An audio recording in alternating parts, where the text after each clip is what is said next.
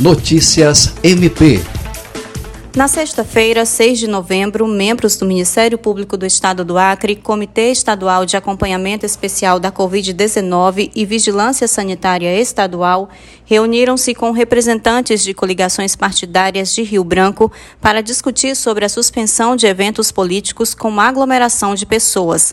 Segundo o promotor de justiça Glaucio Oshiro, titular da Promotoria Especializada de Defesa da Saúde, no encontro foram apresentados números que revelam aumento de casos de coronavírus no mês de outubro em comparação com o mês anterior.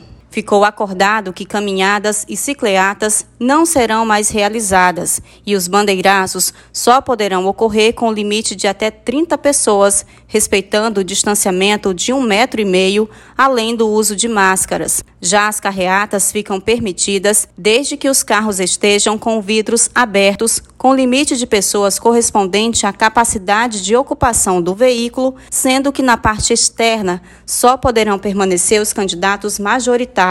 Kelly Souza, Agência de Notícias do Ministério Público do Estado do Acre.